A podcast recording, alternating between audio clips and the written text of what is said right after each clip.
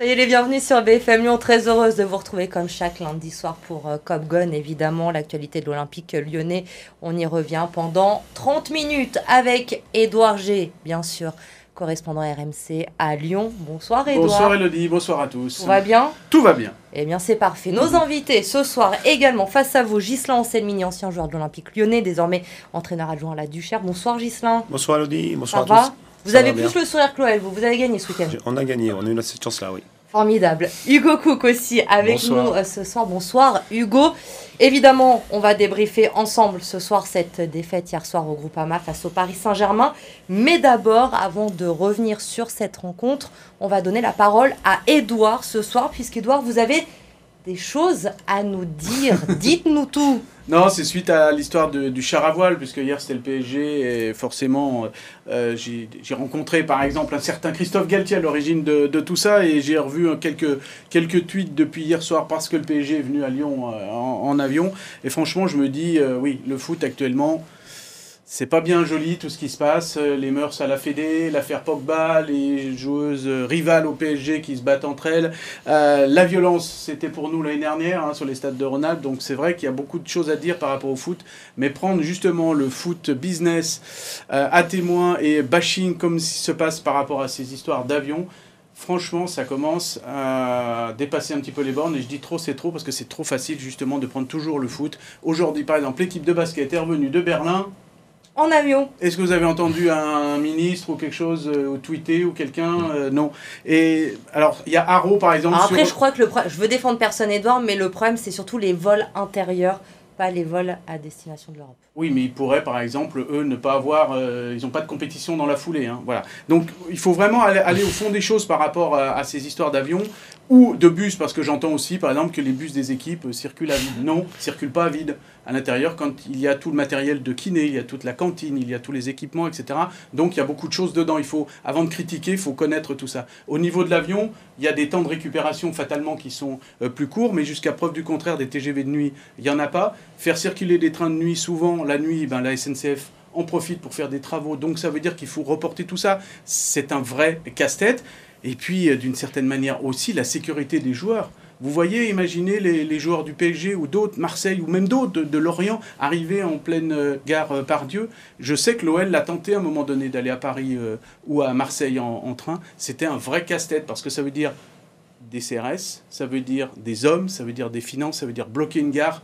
Il y a beaucoup de choses à mettre en... Donc avant de tweeter, parce que c'est facile de tweeter, de s'émouvoir, il faut prendre en compte tout ça. Donc j'invite tout le monde, avant de tweeter, de se mettre tous autour d'une table, car oui, le football business doit avancer, va changer les choses, mais ça peut pas se faire comme avec Joséphine, comme ça, un claquement de doigts.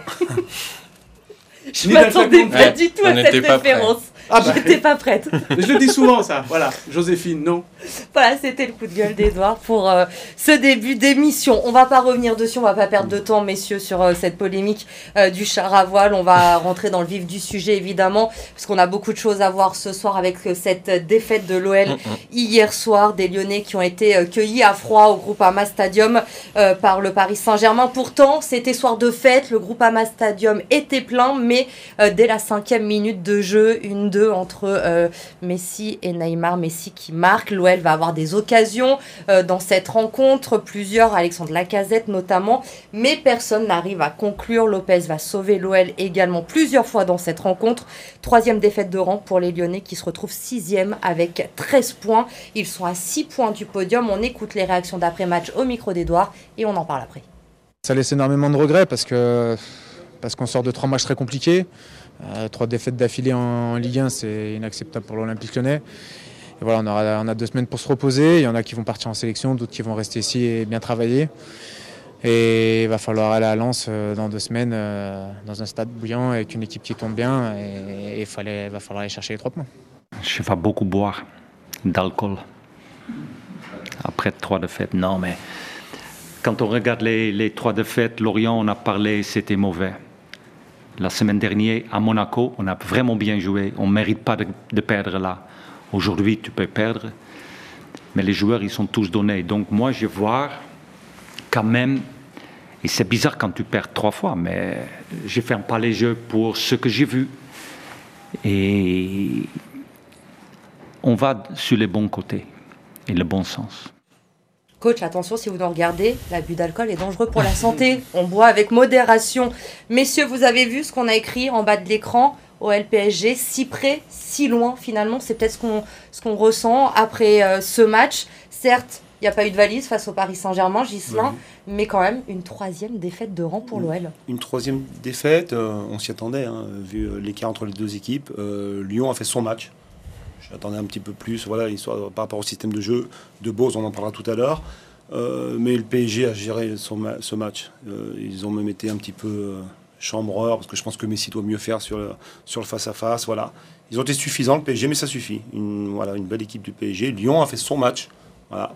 Mais ça fait trois défaites de suite. Alors vous vous y attendiez à cette défaite, vous nous le dites. Petit message quand même, petit coucou, il nous regarde à Karim Mokedem qui est avec nous la semaine dernière, qui lui était persuadé que l'OL allait gagner, puisqu'à chaque fois qu'il est au stade depuis la début de la saison, l'OL gagnait. Perdu. Karim, on te fait un coucou ce soir, mais cette fois, c'est pas passé. Euh, Edouard, vous étiez au stade évidemment hier soir. Euh, Qu'est-ce qui a manqué à ces Lyonnais pour euh, faire la différence face au PSG Bah, Même 24 heures plus tard, je suis incapable d'analyser vraiment ce match parce que franchement, alors sur le moment, j'ai vu vraiment un très très beau match à commenter. On s'est essoufflé parfois avec Jeannot Rességuier parce qu'il y avait vraiment des choses à, à- à raconter, mais c'est vraiment un match euh, bizarre. On peut tout dire sur ce match. Euh, les optimistes peuvent dire oui, il y a des progrès, un petit peu comme dit euh, Peter Boss. Les pessimistes vont dire euh, oui, ça fait quand même trois défaites de suite. Et puis Peter Boss, euh, donc là, je vais euh, euh, amener du- de l'eau à mon moulin aux anti-boss parce que ça commence à monter. Les anti-Peter Boss, ils se disent ouais, voilà, c'est à moins d'un 6 points, un- 1,6 points par match, 21 victoires en 45 matchs, là où le très critiqué Rudy Garcia en était à 1,87 et le très très très critiqué Bruno Genesio en était à 1,92. Et puis il y a ceux qui peuvent aussi dire voilà, c'est à la, comme Vincent Moscato. Voilà, une défaite encourageante, il y a des choses à voir. Bref, il y a, c'est- il y a, il y a vraiment beaucoup de choses à apprendre. Et franchement, un jour plus tard, je suis incapable de vous dire euh, ce qu'il y a vraiment à prendre là-dedans. Il y a vraiment de, de tout. euh, on, voilà, c'est un patchwork, un puzzle. On peut, il y en a vraiment, il y a à boire et à manger dans, dans, dans, dans- dans cette rencontre. Hugo, est-ce qu'il y a vraiment, Edouard parle de défaite encourageante, c'est une expression que j'ai un peu du mal, Oui. parce que quand même le but du Très football, hein, c'est de, c'est de gagner et de prendre des points, et on n'en prend pas. Donc qu'est-ce qu'on trouve d'encourageant dans le match de l'OL hier soir? Bah franchement, il n'y a rien. La, la seule chose qu'on peut éventuellement souligner, c'est que oui, on a vu les mêmes mots MAUX de, de, de l'OL, mais c'est surtout qu'on les a mieux comblés parce qu'on a juste mis un petit peu plus d'intensité, parce que c'est le match de l'année, parce que c'est Paris, et on est euh, en face de joueurs euh, un petit peu individualistes qui savent très bien euh, il, faut qu'ils se montrent dans ce genre de match. Donc finalement, on a vu des joueurs qui individuellement ont haussé le niveau, mais qui collectivement ont toujours les mêmes problèmes. Les mêmes problèmes avec le ballon, les mêmes problèmes en finition, et les mêmes problèmes aussi en, le fait qu'ils soient statiques défensivement. Donc moi, je vois pas de progrès de Peter Bose, et je vois un Peter Bose qui est, totalement euh, largué, même dans sa communication. Il n'est pas réaliste. Et quand vous avez à la tête quelqu'un du sportif qui n'est pas réaliste, ben finalement, Lyon ne l'est pas non plus. On parle des lacunes de cette équipe. Gislin, la défense notamment, on en parle beaucoup depuis le, début de la, saison. Hier encore, sur ce but à la cinquième minute, on voit là encore les, les faiblesses défensives de cette équipe lyonnaise. Oui, on connaît euh, les deux artistes parce que ce sont des artistes, Neymar et Messi, voilà, qui, rentrent dans la surface euh, en une ou deux touches de balle. Euh, Oui, mais on se prépare quand on sait qu'on Ah, a bon, on se Messi et prépare, pareil, ils sont là, on doit peut-être euh, sortir sur, sur Messi pour euh, Cinq minutes. réduire l'angle, voilà, après c'est au bout de 5 minutes. Voilà, il y a du mieux, il y a moins de mieux, je sais pas, tout ce que je sais c'est que Paris était trop fort. hein, En jouant pour moi à 80%, quoi. c'est mon avis maintenant. J'ai revu le match, moi j'étais au match hier, je l'ai revu cet après-midi parce que par rapport à, à mes tops, à mes flops et par rapport Parce à que tout ce vous qu'on a êtes dit. professionnel et que vous préparez Voilà, cette émission. exactement, voilà. Mais voilà, donc euh, j'ai pensé qu'on était trop loin, si près, non, loin, loin, oui. Bah oui, on est loin. Voilà, euh, le 4K2, je veux bien le 4K2, on va, on va en débattre. 4K2 qui part de très très loin. Alors on y va justement parce qu'effectivement hier soir Peter Bosch il a innové avec ce 4-4-2, la casette et Dembélé ensemble devant. Vous en avez pensé quoi Edouard de... Alors de plutôt, ce alors, ça change pas forcément grand-chose, mais c'est un 4-2-3-1 avec euh, voilà de, euh, La casette la casette FNI, derrière euh, Moussa Dembélé, ça change pas forcément grand-chose. Moi, ce que j'aime bien dans cette formule-là, c'est que euh, il a joué à 4, c'est-à-dire qu'il est resté sur ses idées de départ. Il a- son idée de défense à 4, il a son idée avec Thiago Mendes, Malo, Malo Gusto, on en a déjà beaucoup Il n'a parlé. pas trop le choix. Il n'a a pas, forcément trop le choix parce que Jérôme Boateng soigne, mais il se soigne à l'Eurobasket euh, en Allemagne. Donc, euh, Donc il peut pas vraiment se bien se soigner. Mais bon, bref, pour la- la- l'anecdote. Non, déjà, il est resté là-dessus. Donc moi, c'est Paul Le Guen qui m'a toujours dit, quand un entraîneur change sa structure d'équipe avant d'affronter un gros, il envoie déjà un message négatif à ses Ouais, bien joueurs et à tout le monde. Donc là, il est resté là-dessus, très bien.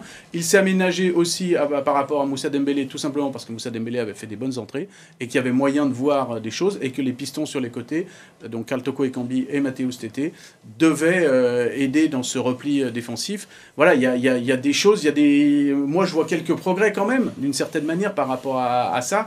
On va en parler dans les tops et les flops. Euh, Il y a des, des- des personnes qui étaient flop la semaine dernière qui peuvent venir euh, top. Voilà, mais euh, on reste sur notre fin. Alors, c'est pas forcément le match d'hier soir qui est, qui est inquiétant, parce que perdre contre le PSG, je pense que je sais pas si on se rend compte de l'équipe qui est en face. Ouais, mais hein. là, on est sur une série. Oui, Ouais, c'est justement, ça. c'est Ouais, pour voilà. ça. Non, non, mais c'est pour ça que je vous dis, le match d'hier soir, c'est quand même une équipe d'extraterrestres qui est en face. Donc perdre, c'est pas forcément, et avec la manière, etc., qui joue à 80%, il n'y a aucun souci euh, par rapport à ça. Mais c'est les matchs d'avant qui sont inquiétants. C'est la, c'est les trois défaites de, de, de Ouais, suite. Et ça, Les matchs pour en guérir, c'est toujours difficile. Et je vais hein. peut-être mettre de l'eau au moulin d'Hugo et ce discours aussi de, de Peter Ouais, ouais. Bosch toutes les semaines après les matchs. On l'a vu après Lorient, on l'a écouté encore après Monaco, encore hier soir. On entend un peu toujours la même chose, quoi. Rien n'est grave, il voit du mieux, ça Non, lui mais va, ça. ça. va arriver. C'est pas un peu fou comme discours, ça, quand même, quand on est coach, Gislain Il veut se rassurer. Il veut se rassurer. Il veut Ah, peut-être ouais. aussi rassurer les supporters, la présidence, la direction et, et les joueurs dans ce qu'il met en place euh, toute la semaine pour le week-end. Il voit du mieux. Euh, Lorient, c'était un match, euh, on est passé à travers tout le monde. Monaco, on a fait un bon match, on a beaucoup de situations et d'occasions. Contre Paris, on a eu beaucoup de situations entre guillemets et peu d'occasions. La tête d'Alex, voilà. Le reste, le gardien est dessus. On a eu de grosses situations, mais pas d'occasion, voilà. Je voilà, euh, c'est encourageant pour lui. Voilà, c'est son avis à lui.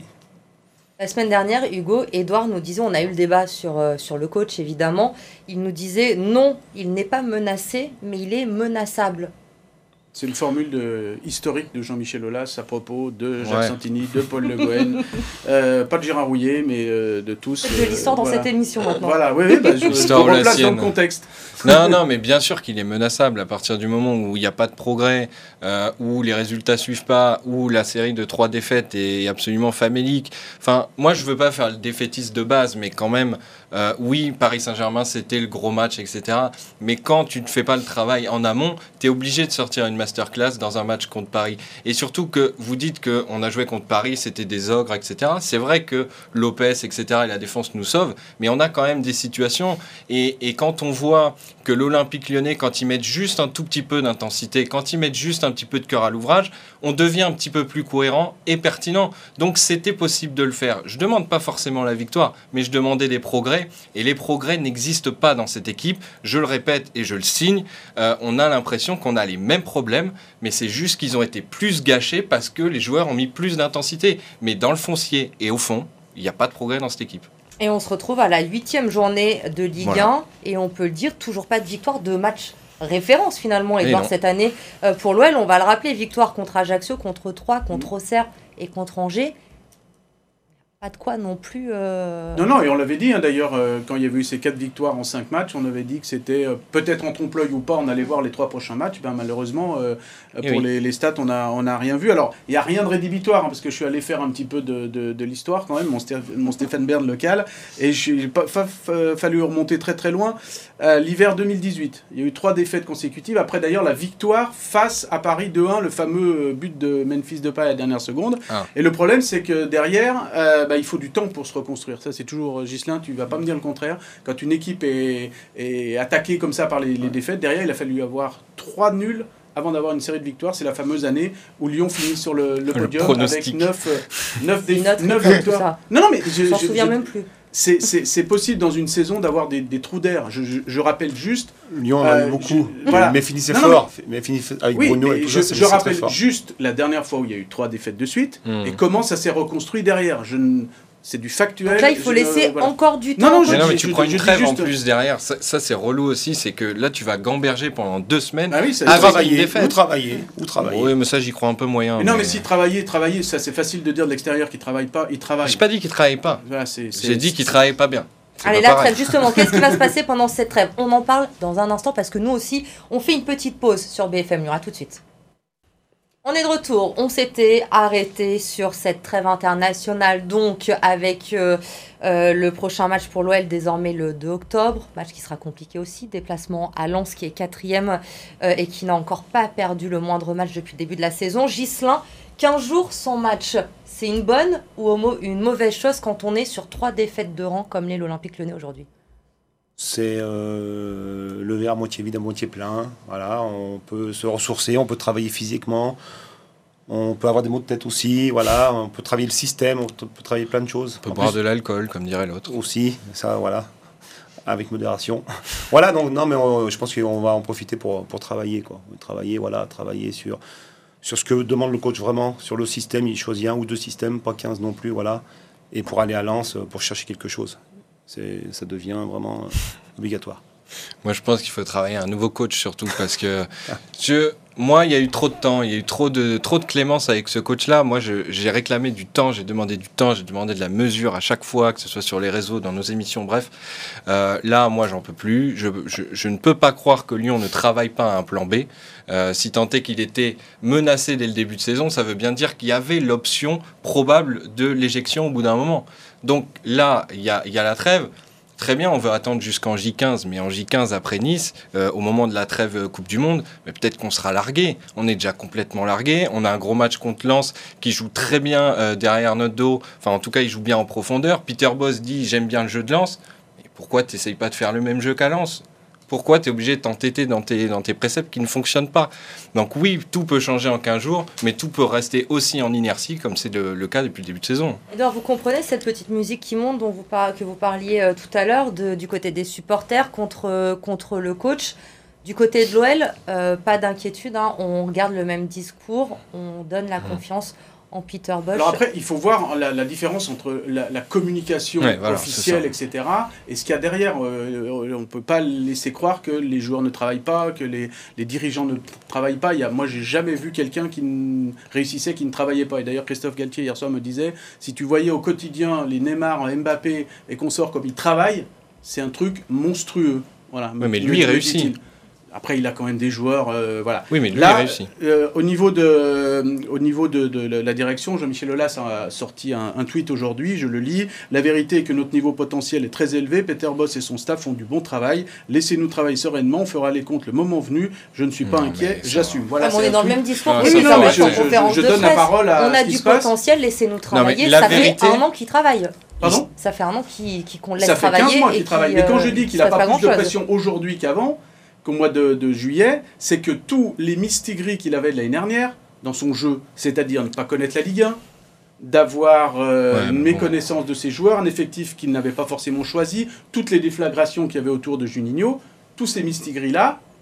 Ils sont effacés.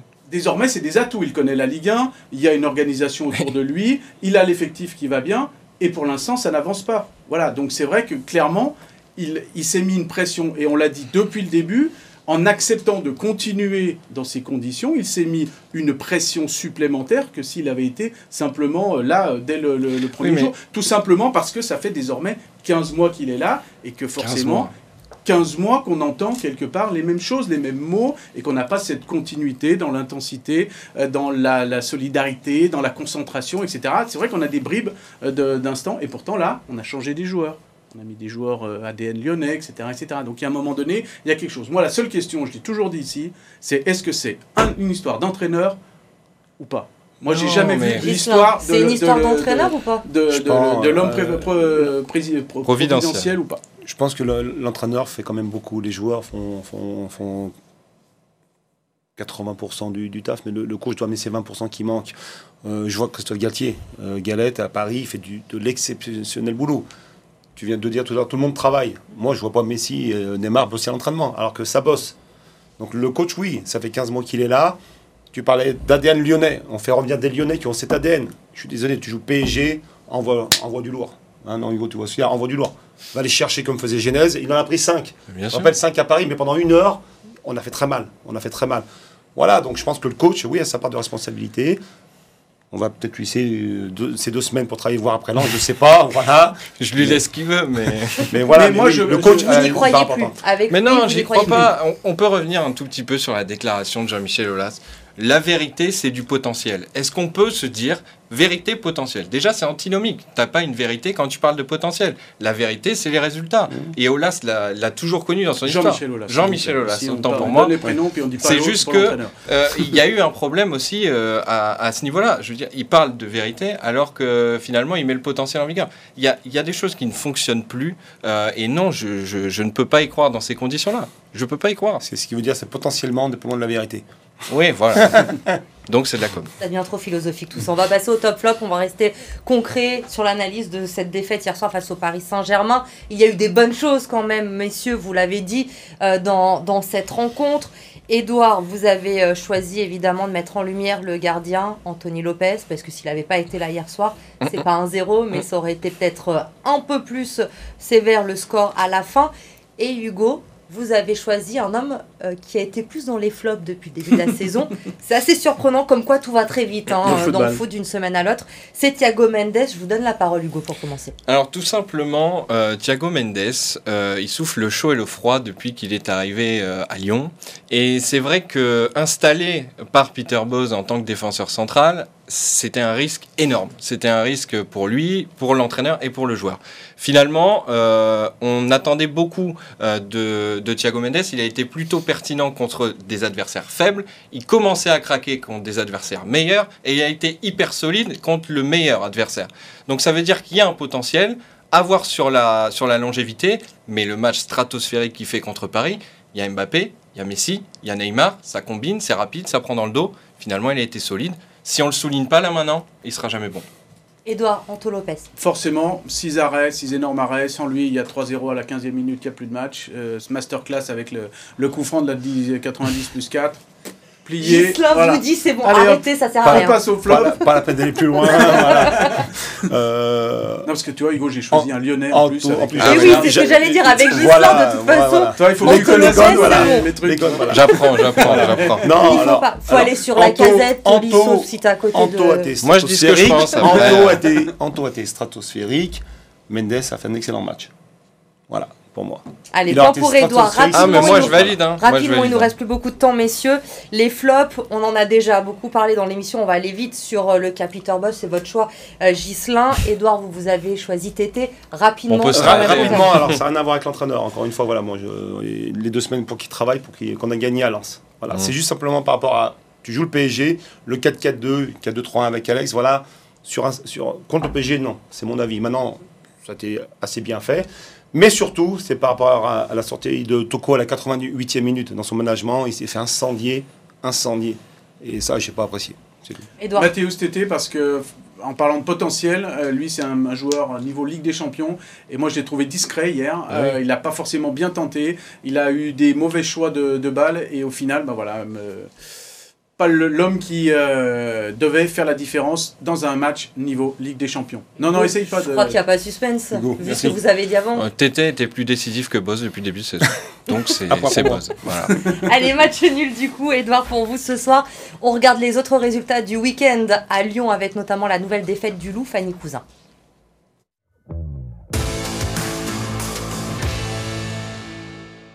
Deuxième défaite consécutive pour le Loup en top 14. Battu à domicile le week-end dernier face à La Rochelle, Lyon s'est fait surprendre à Paris par le Racing 92. La première demi-heure de jeu tourne en faveur des Franciliens avec trois essais à la clé, mais les Lyonnais restent au contact grâce à de fulgurances de Baptiste Couillou et Dylan Crétin. Au retour des vestiaires, le Loup tente de mettre du rythme dans son jeu, mais trop indiscipliné et friable en défense pour renverser le score malgré un troisième essai de Mignot à l'heure de jeu. Lyon s'incline finalement 32-19. Prochain rendez-vous samedi prochain face à un autre club francilien, le Stade français à Gerland. Deuxième match et deuxième victoire pour l'OL. Pour son premier match de la saison à domicile, les Fenotes se sont sortis du piège tendu par Soyot. Après une entrée en matière timide, les Rodaniennes ont dû attendre la demi-heure de jeu pour débloquer la situation sur un coup franc parfaitement tiré par l'INSEE Oran, 1-0. Après la pause, Eugénie Le Sommer manque une opportunité de doubler la mise. Bien servi par Inès Benyaya, Delphine Cascarino finit par tromper la vigilance de la gardienne Romane Munich dans le dernier quart d'heure de jeu, 2-0. Malgré la réduction du score dans le temps additionnel, les championnes d'Europe assurent l'essentiel. Une courte victoire 2-1 qui permet aux Lyonnaises de rester à la hauteur des Parisiennes, deuxième à la différence de but. Prochain match vendredi avec un déplacement à Montpellier. En national, le duel rhodanien entre Le Puy et Villefranche s'est soldé par un match nul, un but partout. D'abord bien dans la partie et dangereux grâce notamment à Nirlo sur corner, les Rodaniens se font cueillir à froid par les poneaux avant la pause. Bourriot lance en profondeur Sangaré qui est fauché par le gardien caladois Caruso. Penalty sifflé et transformé par Sangaré. À l'heure de jeu, Belcorchi a fait une faute dans la surface. Le gardien Maria écope d'un deuxième carton jaune pour avoir fait trembler sa barre transversale. Miniaria centre en jeu et concède alors le penalty un partout. Villefranche tente tout, mais en vain, le score en reste là. Prochain rendez-vous à Sedan pour le Puy et face au voisin Bourg-Perrona à domicile pour Villefranche. Allez, c'est terminé pour cette semaine. Merci messieurs. On se retrouve très Merci. vite. Merci à vous. Trêve internationale ce week-end, mais on sera là quand même lundi prochain parce qu'on aura forcément des choses à On dire. n'a pas tout dit aujourd'hui. Et le match à Lens ensuite c'est le 2 sûr. octobre. Très bonne soirée sur VFM Lyon.